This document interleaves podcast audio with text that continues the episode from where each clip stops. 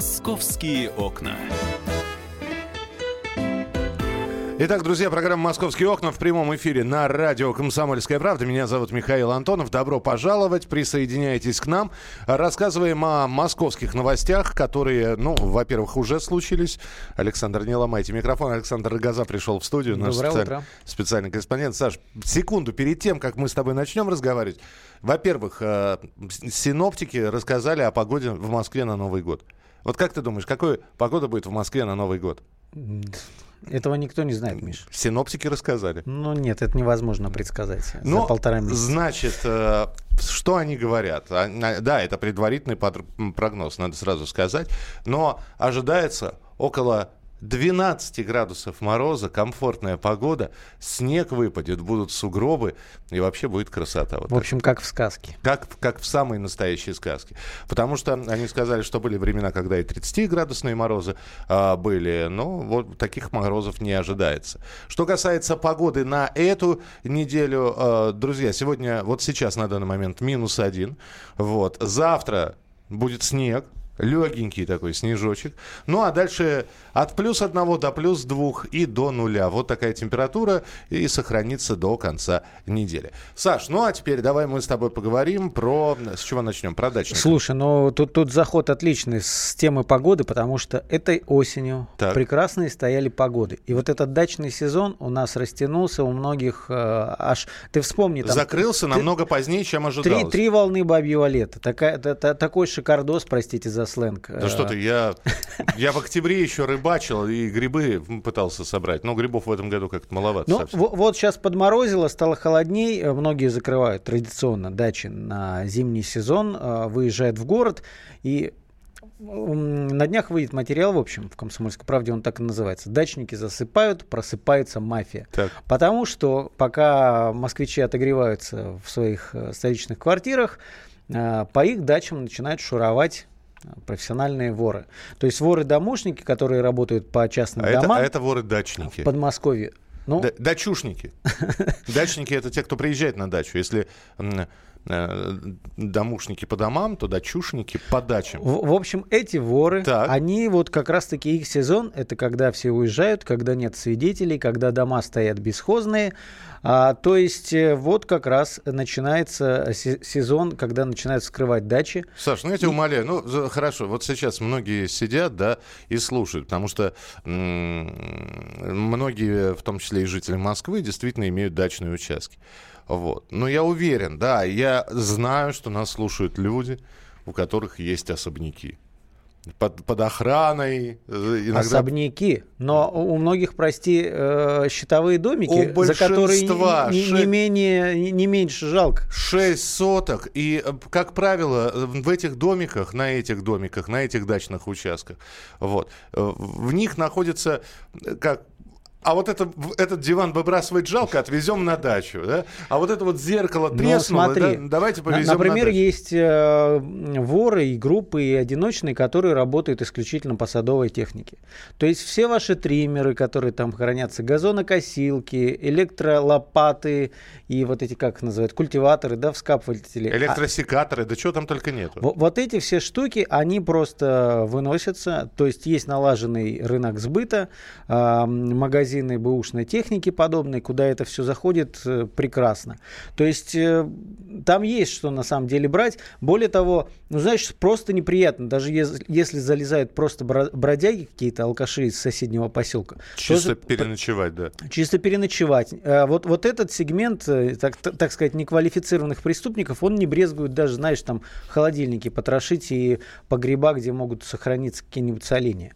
То есть берут все. Кто-то работает по-крупному, Э, ориентируясь на защищенные дома, то есть нет проблемы справиться с замками, кто-то по мелкому. Но самое главное, что надо понимать, вот, наверное, главное правило, что примерно половина, э, в половине случаев, как попадают в дом, это просто разбивают или отжимают окно, даже если у вас там стоит пластик, простите. Да, да. Это все дело двух минут для э, специалиста с обычной отверткой. Другой вопрос, за что платят ведь э, садовые товарищества, вот сбрасываются если, на если охрану. вот что-то есть подобное, это хорошо. На самом деле во многих э, дачных поселках э, с охраной полный трендец, потому что есть э, подходы, подъезды различные, не минуя охрану, даже если она номинально сидит где-нибудь. э.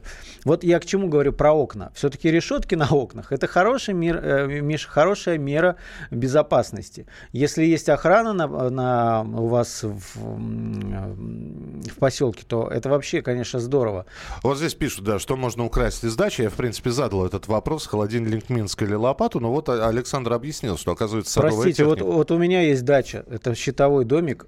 Очень было обидно, э, когда вынесли ве- весь даже, а тебя понимаешь, обносили? ну, там, там нечего, вот как ты говоришь, практически нечего было брать, но инструмент весь, там, лопаты, ну, ладно, там, ну, может, на 5-10 тысяч, но неприятно просто даже от ощущения, что двой дом вскрыли. Друзья и- мои, и влезли кому залезали? окно. Напишите, пожалуйста, 8967 200 ровно 9702.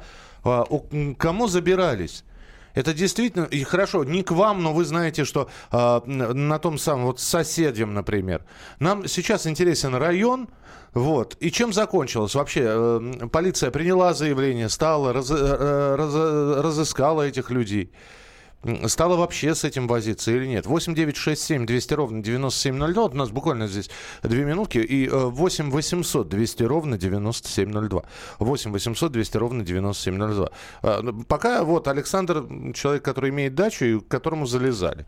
Да, и, кстати говоря, полиция подмосковная утверждает, что раскрытие примерно, ну, каждый второй случай якобы находится воришка.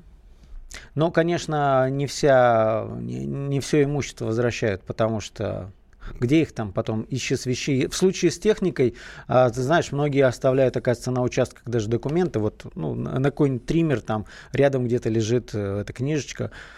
То есть, если книжечка не где-то у вас спрятана, потом э, даже найдут день в скупке эту технику, они не идентифицируют, что это именно ваше. А кто этим занимается? Это, опять же, это какие-то... Есть просто Этнические группировки, Ну, не этнические. Где, где, где-то, мне кажется, там, по-моему, по статистике 10% всех э, вот, э, краж дачных это этнические, то есть приезжие из стран СНГ. Но в основном, в большинстве своем, это жители Московской области или каких-то соседних районов, может быть, даже соседних поселков, которые присматривают дома, в кото- ну, которые не защищены, они же оценивают свои риски. Но есть и настоящие профессионалы. Успеваем принять телефонный звонок. Марина, здравствуйте. Э, Здравствуйте. Только что прозвучал совет решетки на окнах. Э, Мытищинский район, горел дом. А Они оставались дома, переклинило в- стальную входную дверь. Слава богу, что решетки были не на всех окнах. Дед и трое внуков. Ага. Э, Вот, Живы общем- остались все? Ну, Да, д- живо, вытащили. Живо, живо. Понятно, спасибо. Спасибо большое. В общем, вопрос ребром. Да, делать или не делать? Но, с другой стороны, бывают, конечно, решетки на замочках, но это, опять же, А скажи, тогда смысл в них какой? э, Саш, скажи мне, пожалуйста, кроме решеток на окнах, есть еще какой-нибудь способ? Ну, во-первых, высокие заборы это тоже важный фактор, потому что, ну, сложнее перебрасывать, пере- пере- перелазить. Но самое главное, это, конечно, сигнализация. Это, правда, дорого, да, но надо раскошелиться, сигнализация и камеры видеонаблюдения. Ну, это, видимо, надо с садовым товариществом. Да, да, это, это, это уже по- по-серьезному. Если, конечно, у вас в доме есть что брать. А, Друзья, присылайте свои сообщения. Так, вот вижу, Московская область, Ступинский район. За 25 лет владения дачей зимой залезали дважды. Первый раз украли два туристических стула, второй раз маленькую стиральную машину и металлическую скамейку. В полиции не обращались. Расскажите, что делать, если столкнулся с вором лицом к лицу? Ну, знаете, здесь, э, здесь разные советы могут быть. Э, с- если это женщина, нужно звать на помощь, кричать э, и призывать соседей. Если это мужчина, я не знаю, это- вот здесь сложно давать какой-то совет. Ну, попробуйте каким-то образом обезвредить этого преступника, если получится. Хотя они по, Ну, поодиночке на самом не деле ходят. лу- лучше не рисковать. Лучше не рисковать. Потому что человек, Не, может быть, не во- вооружен, там финка да. какая-нибудь в кармане. Это Сло... вам надо? Сло... Сложно совет здесь дать. Сложно. Лучше с ворами не сталкиваться лицом к лицу. Мы продолжим через несколько минут. Московские окна.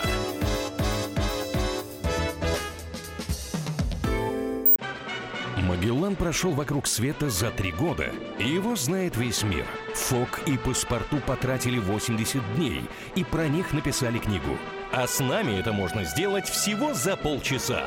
Знаменитые путешественники в прямом эфире расскажут, где побывали, что увидели и через что пришлось пройти, проехать, проплыть и пролететь. Совместный проект «Радио Комсомольская правда» и Русского географического общества «Клуб знаменитых путешественников».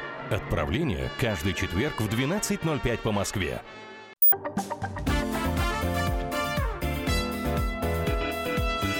«Московские окна». Друзья, продолжается программа «Московские окна». Александр Газа, специальный корреспондент. Э, в студии я, Михаил Антонов. Я читаю ваши сообщения. Мы здесь про э, сезон охоты за дачными предметами и вещами э, рассказывали вам. Напомню, выйдет обязательно материал. Прочитайте в «Комсомольской правде» или на сайте «Комсомольской правды». Дачники засыпают, просыпается воровская воровская мафия. На сайте kp.ru доступен будет этот материал. И еще один материал тоже готовится или уже есть? Да, он в завтрашнем номере стоит, надеюсь, и выйдет. Но э- на сайте того уж точно. Этнические готовится. группировки делят московский рынок такси.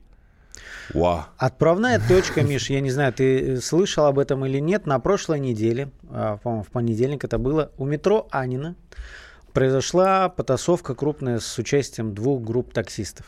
Знаешь, хочется сказать, я не слышал, я даже видел, но нет, не видел. Та, вот. Так, я, так я вот, ладно, слышал. ладно бы просто помахали кулаками. Там э, схлестнулись дагестанцы с таджиками.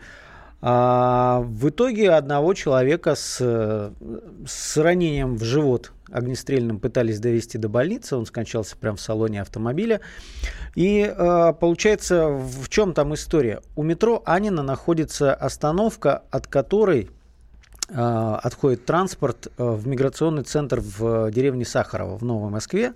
То есть это главное место, куда едут все мигранты для того, чтобы оформлять документы. Ну и главное рыбное место, так будем говорить. Да, ну для... там, там 7-8 тысяч человек каждый день туда ездят. И, естественно, мигранты сразу организовали услугу такси. Там 400 рублей с человека, салон заполняется, поехали. А, в общем, Все история нелегально, разумеется, да? Ну, ну естественно, uh они стоят, во-первых, машины не брендированные, там прям пятачок есть э, без шашечек. А, и самое интересное, что в чем там конфликт? Дагестанцы пытались подмять а, этих таджиков под себя. То есть, ребята, вы платите нам, мы будем вас крышевать, смотреть, все будет хорошо.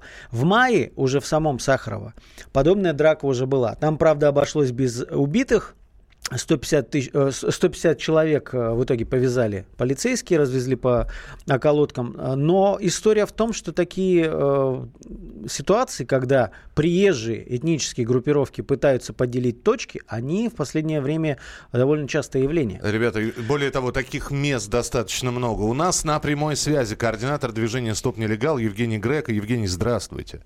Ну, здравствуйте. И самое главное, что все все знают знают, что вот здесь стоят, что вот здесь набиваются машины, что э, это нелегальное такси. Простите, я вас перебью. Я когда на следующий день после этой перестрелки поехал на место к метро Анина, там для того, чтобы больше никто не дрался, стоит вдоль шоссе э, Варшавского э, несколько машин полиции. У выходов метро стоят росгвардейцы, срочники, но при этом вот эти атакующие выходящих из метро люди никуда не деваются.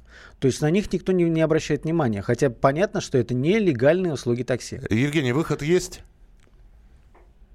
Ну, выход есть, требуется изменение законодательства и более строгий контроль вот за такими местами. Э, их на самом деле в Москве постепенно становится меньше, но они все известны. И это места массового скопления. Как раз вот пер первые стадии представителей э, нелегальных перевозчиков. Э, в основном это происходит под крышей этнических группировок или даже местных отделов полиции. Но я правильно понимаю, что вот основной корень зла в том, что а, в прошлом году появился, вступил в силу, в силу закон, который запрещает а, оказывать услуги такси людям, у которых иностранные права. Но А почему-то Киргизию и Беларусь вывели за скобки. Ну, потому и... что это таможенный союз и, и Армения. Но, но это создает большой люфт для нелегального вот этого рынка такси.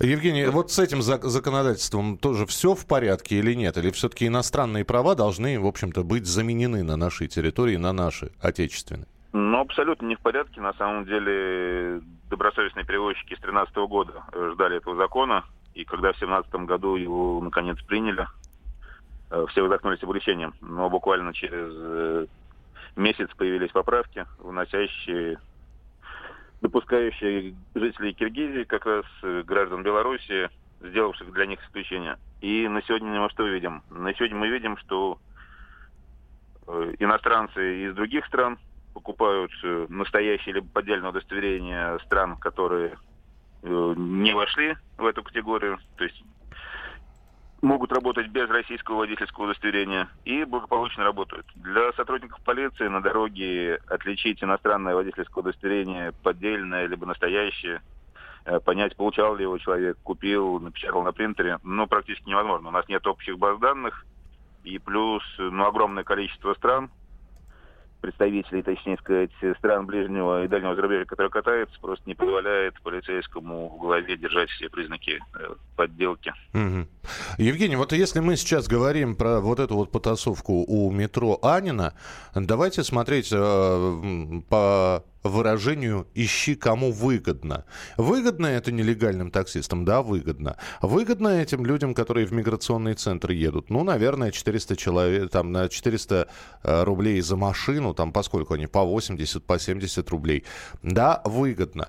Выгодно ли это властям? Не совсем понятно. Казалось бы, ну, пустите вы регулярный там рейс э, автобуса или маршрутного Нет, такси. там есть автобус. Не, ну, просто Дело в том, количество что, машин Понимаешь, мигранты такие мало грамотные в основном люди, которые а, глаза расширены. Тут подбегает братец, давай, сейчас садись, увезем. Он может и не знает, что автобус есть. Просто можно ли волевым решением, Евгений, э, вот э эту э, точку, например, закрыть? Ну, каким-то образом ее ликвидировать?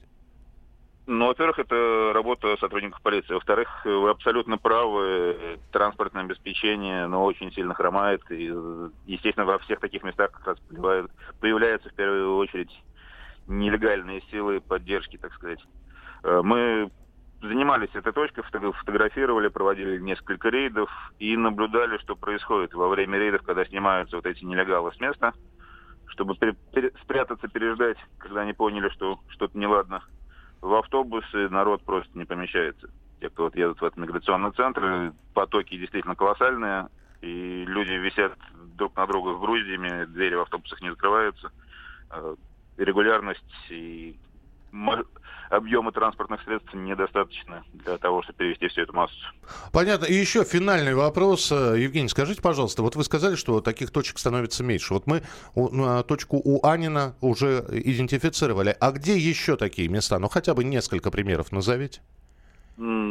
Торговый центр Садовод из таких из, из крупных известных тоже с регулярными конфликтами, в том числе вооруженными. Это Фуд-Сити, тоже торговый, торговый центр, называемый крупнейшим в Европе, при этом бардак там творится полнейший, легальный таксист, э, у нас на сайте выложена информация полностью, до сих пор ответа из прокуратуры. Нет, нелегальный таксист, заехав на эту территорию, оказался в больнице, ему сломали руку, сказали, что здесь у нас работают только свои. Угу. Делать вам нечего.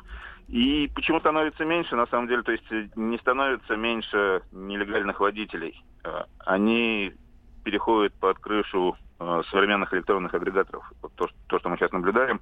И этнические преступные группировки тоже переезжают в более нанотехнологичную сферу.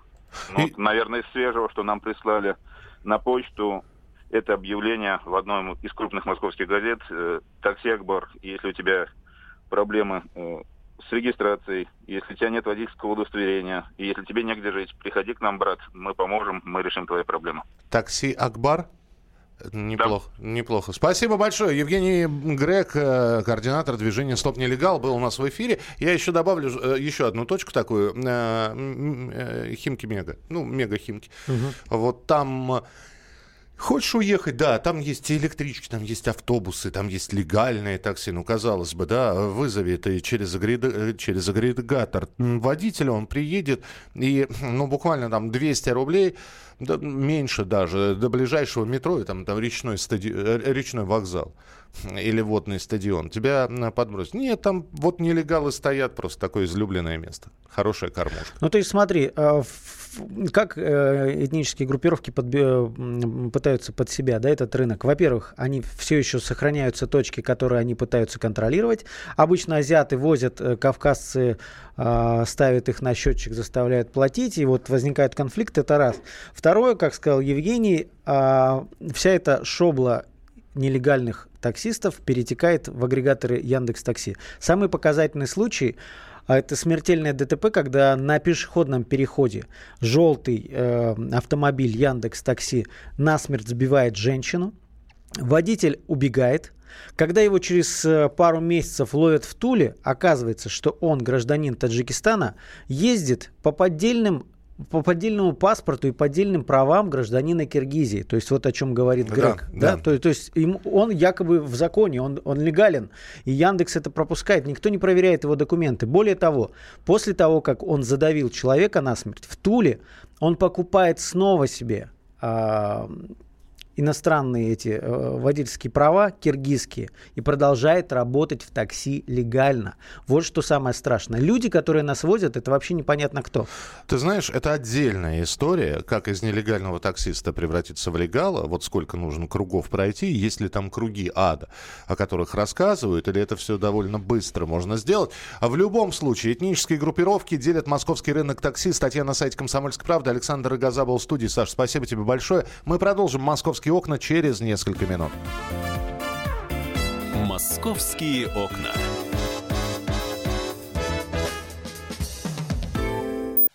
Товарищ адвокат! Адвокат! Спокойно, спокойно. Народного адвоката Леонида Альшанского хватит на всех. Юридические консультации в прямом эфире. Слушайте и звоните по субботам с 16 часов по московскому времени.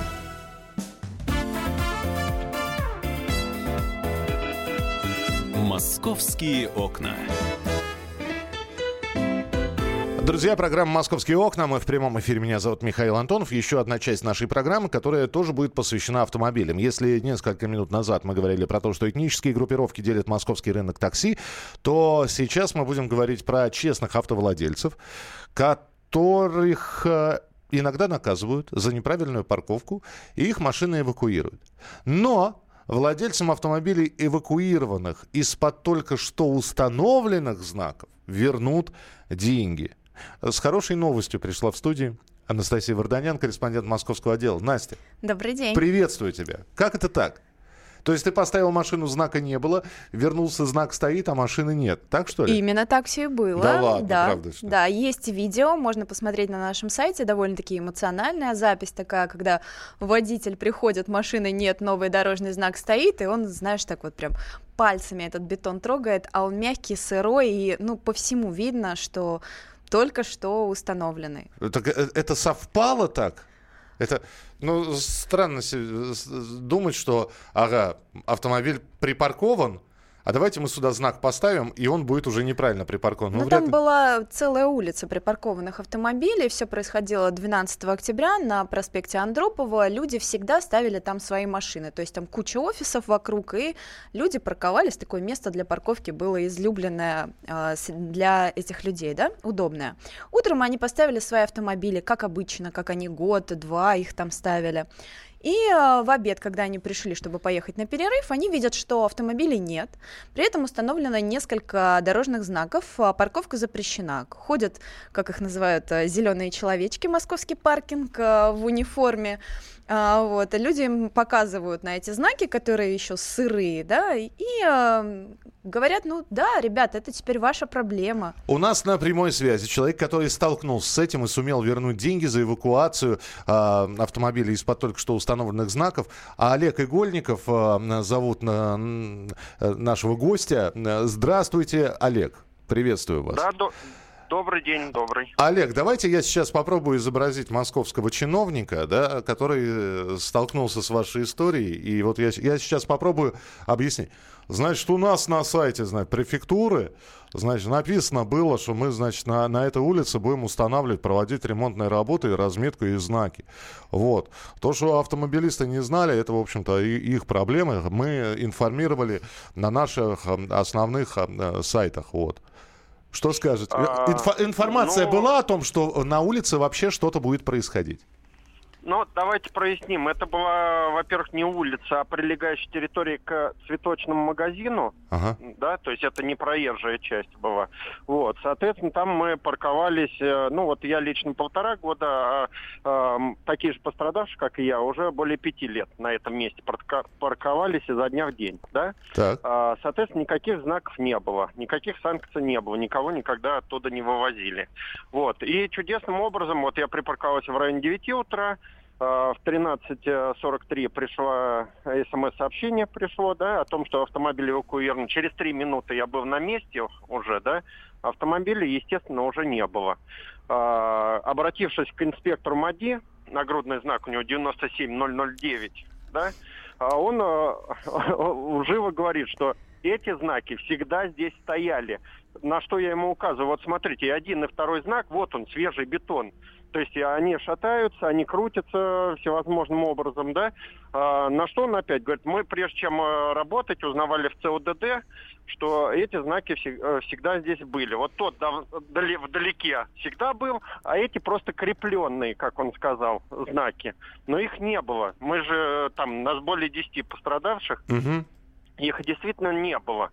Вот. И э, когда я в МАДИ ездил уже э, а, протестовать это решение, да, а, ответ из ЦОДД пришел весьма размытый, что знаки были установлены с 10 по 13 число, а эвакуация произведена была 12 То есть как? То есть 10 Это выкопали орган. ямку, которую вы не заметили. Вот, 11 залили и, и подливали, а за- засыпали сухой цемент, там развели, воткн- Слушайте, долго прих- пришлось, Олег, э, ходить по этим инстанциям для того, чтобы вернуть деньги за эвакуацию? Ну, вы знаете, суммарно я посчитал, э, пять раз мне приш- пришлось э, отлучаться с работы. э, ну, я на сдельной зарплате нахожусь, то есть э, если меня нет на работе, зарплата не идет, да. Плюс э, руководство негативно относится к э, факту, когда я отпрашиваюсь. То есть первый раз мне пришлось ехать э, на э, вагонно-ремонтную, ой, не вагонно-ремонт, южно-портовую забирать автомобиль, это за него достаточно продолжительное время. Второй раз я поехал в МАДИ, в центральный, на, э, на улицу, где у них центральный офис, э, писать объяснение. Потом э, пришел ответ из ЦОДД, меня опять пригласили в неудобное для меня время э, еще раз пояснение дать, потому что пришел из ЦОДД ответ вот с 11 по 13, что знаки были установлены, а эвакуация 12. Извините, как, 12 увезли, а знак только 13 поставили? Вот, то есть э, отправили на доследование. И э, четвертый раз я опять ехал, мне выдали постановление об отмене Мгм. штрафа. И пятый раз уже поехал э, э, в московский паркинг уже забирать деньги, уплаченные мной за услуги эвакуации. И все это за какую сумму? Вот э, сколько в итоге вы вернули? Ну, а, а прочитал я 3 875 рублей. Самый главный вопрос. Да, 3800. самый главный вопрос, Олег. Оно стоило того, вот эти, от, отпроситься с работы, поговорить с начальством и так далее. Знаете, легче бы... Конечно, оно, а- оно не стоило, извините, перебью. Оно, конечно, не стоило. Но меня а, во всей этой ситуации изумил тот факт, вот э, э, я уже, ну, там, мне 43 года, да, я застал, когда в Лужниках были наперсточники и вот все такие элементы. Вот это поведение инспектора МАДИ, один в один, вот прям меня окунуло в 90-е годы, когда он смотрит мне в глаза и говорит, эти знаки тут всегда стояли, и просто вот элементарная разводка, но в государственных масштабах получилось. Посмотрите, То это есть на нашем сайте. власти. Да, Олег, ну спасибо большое за историю. Олег Игольников, москвич, который сумел вернуть деньги за эвакуацию автомобиля из-под только что установленных знаков. Мы с ним познакомились на той самой Я, штрафстоянке. я тебя поздравляю. с этим, Да. да. на штрафстоянке, и а, вот э, уже там он а, показывал московскому паркингу вот это видео, да. Вот нам сегодня говорят московский, московский паркинг, что можно не платить и забрать машину. Вот а, я лично была свидетелем того, как он доказывал свою правоту, говорил о том, что платить не хочет, не согласен, но заплатить его заставили. Так что несправедливость э, здесь налицо. Здесь самый главный вопрос, что делать, да? Э, идти по пути Олега, пройдя вот это вот несколько поездок, несколько инстанций. При этом хорошо у Олега оказался в руках смартфон, который он, он с помощью него снимал это видео доступно. А теперь, э, значит, представим, что, ну вот плохое видео у вас не, не того качества. Вот. У вас э, вообще невозможно отпроситься с работы, потому что, например, потеря рабочего дня – вот, или вы отпроситесь с работы, это минус э, энная сумма денег, которую вы сможете заработать. Здесь самый главный вопрос, который возникает. Вы, опять же, вы можете ответить, а стоило оно того или нет.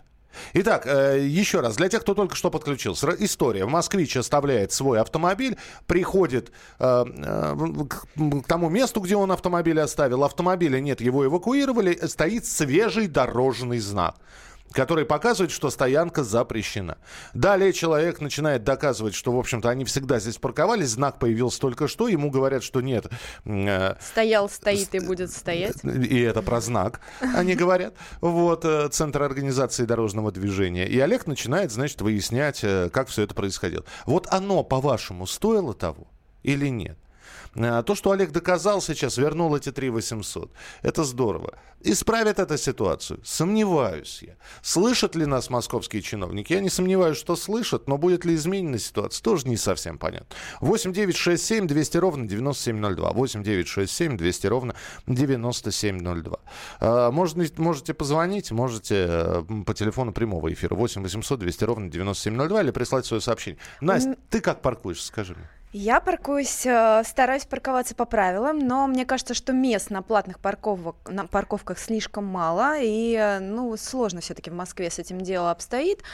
А вот что касаемо штрафов, что штрафов действительно много. Ты помнишь, мы буквально неделю назад говорили с тобой о камере на Марии Росковой, которая стоп-линию штрафует, да? да? да. А, так вот, э, ЦОДД а, выступила вот буквально вчера с официальным заявлением, что, оказывается, камера это вообще не нужна, толка от нее никакого нет. Тысяча штрафов.